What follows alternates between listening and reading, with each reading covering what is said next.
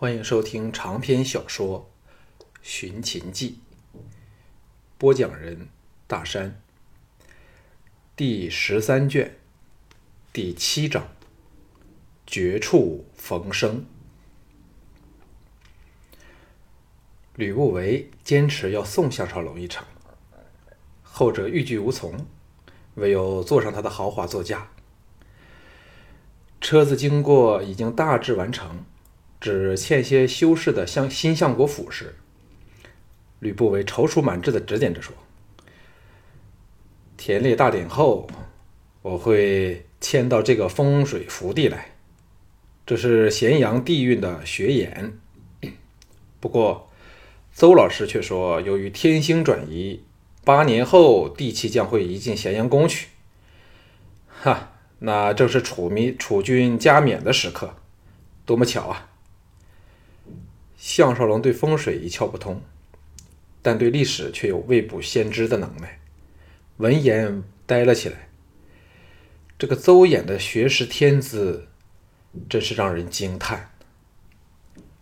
吕不韦伸了个懒腰，笑道：“有八年的红当头鸿运。”可以给我完成很多事了。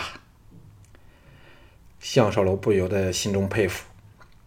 吕不韦刚打了一场败仗，眼下却像个没事人般，一副生意人的本色，不怕赔本的生意，只要能从别处赚回来就行了。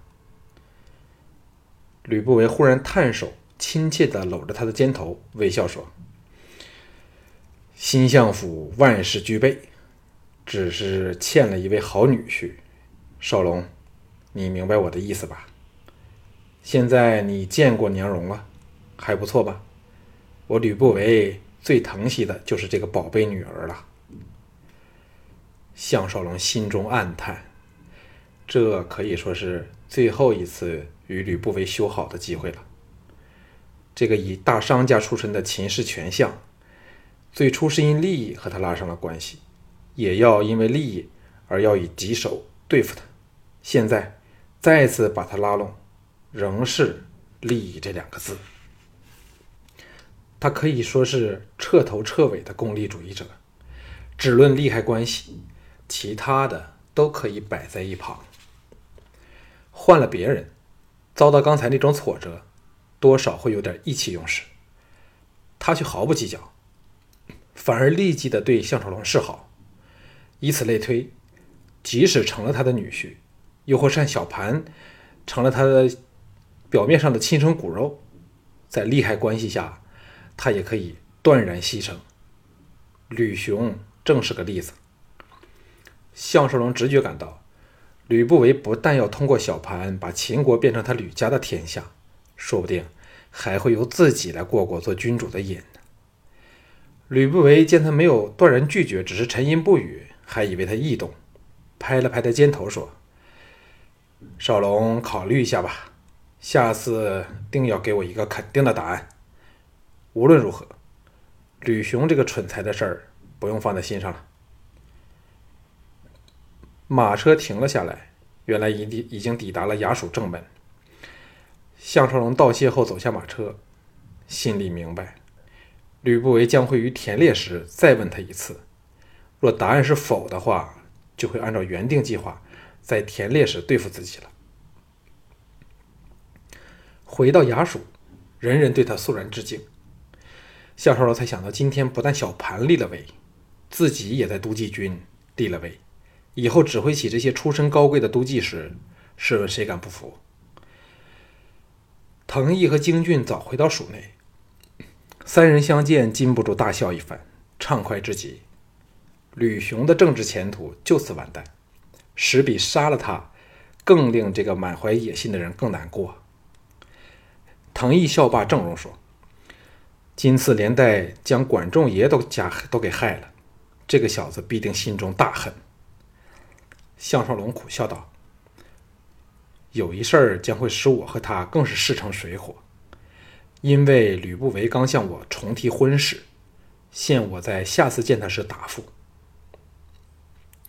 京俊眨眨眼说：“这个吕娘荣可算是个美人胚子了，不过不如把他娶过来玩玩，先报点仇也好。”唐毅怒喝道：“你当你三哥是什么人？”京俊立即闭口。项少龙叹了一口气说：“这事儿确实令人头痛。坦言拒绝的话，吕不韦可能受不了。不过也顾不得那么多了。”唐毅待要说话时，禁卫来报：莹莹和陆丹儿又找上门来了。项少龙和两女放骑驰出城门，沿着官道奔下山坡，来到一望无际的平原处。即使仲春时节，漫野翠绿，又有这两位刁蛮的美女作伴，不由得烦忧尽去，心怀大放。盈盈兴奋地来到他身旁，指着地地平处的一座小山，说：“那是著名的歇马坡，山上有一株参天古柏，旁边有清泉。”我们就以那里为目的，谁先抵达，就算谁赢了。以后见面都要执下属之礼，为期三个月。另一边的陆丹儿娇俏说：“当然不是比赛马力那么简单，比赛者可以用任何方法阻止对手得胜，但可不准伤害对手或者是马儿，明白了吗？”项少龙愕然说：“马儿跑得那么快，哪有余暇对付别人呢？”盈盈横了他媚态横生的一眼，长腿一夹马腹，驰了开去。娇笑像春风般的吹回来，说：“那我们便不知道了。”陆丹儿同时驰出，项少龙惯了他们的不择手段，更没有时间计较两女偷步，侧着疾风箭一般的追去。说到骑术，项少龙属于半途半路出家，比起王翦这种可以在马背上。吃饭睡觉的人，当然万万不及。但如果只比速度，凭着疾风，应该不会输于任何人。问题是，念在两女在打倒吕雄一事上帮了个大忙，今天应该让他们赢回一仗，好哄这两位小姐开心。在美女面前认认低微，可是以视为一种乐趣。有了这个想法后，再也没有争雄斗胜之心，做了个样子。远远地吊着两女的马尾，朝目的地轻松地驰去。草原山野在提起提落间往后方退去。项少龙不由得想起了赵雅。假如真的能成功杀了田丹，为善柔报仇，回来时他应该已经抵达咸阳了。经过了这么多的波折，他一定要好好的待她，使他下半生能过得舒适幸福。前方两女没入了一片树林里，项少龙的思索又来到了秦青身上。感情是一种很奇怪的东西，往往越是克制，诱惑力便越强大。他和秦青间的情况就是这样，根本不用男欢女爱，只要两个人相对时那种微妙的感觉，已经有偷吃禁果的动人滋味了。假如能永不逾越那道无形的界限，这种形而上之的精神偷情。实在是更是美丽。问题是，如果有某一刹那忽然一发不可收拾，那就糟糕透了。假如在二十一世纪，有人告诉他自己会在美色当前苦苦克制，他绝不会相信。但现在终于发生了，可知道项少龙的转变是多么的厉害？神思飞跃中，林木掩映间。人马闯进了树林，两女的背影在树林深处时隐时现。这时代的女子出奇的早熟，或者是由于十四岁已经可嫁人的关系，风气如此。像莹莹和陆丹儿才不过十五六岁，已是盛放的鲜花，更因自小学习骑射剑术，体态优美，比之别国美女，更添了一份。皎洁轻盈的味儿。要说他们不诱人，那只是闷着良心说谎话。但项少龙却绝不想招惹他们。一来是因为既无暇也无心于搞新的男女关系，尤其是陆丹儿，更是处非人选之一。若他沾手就是与小盘争锋了，这是他绝不肯做的事儿。这并不是二十一世纪，一夕之缘后。大可各散东西。特别是这些有身份地位的贵女，弄上手了，你就必须得负上责任。而他项少龙现在最怕的就是对美女负责任。只是一个秦青，已经使他手足无措了，不知如何善处。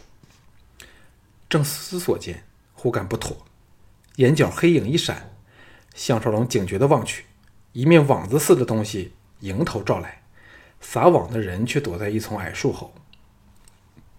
项少龙本能地拔出雪浪，一剑劈去，岂知网子忽地收紧，把雪浪缠个结实，还往外猛扯。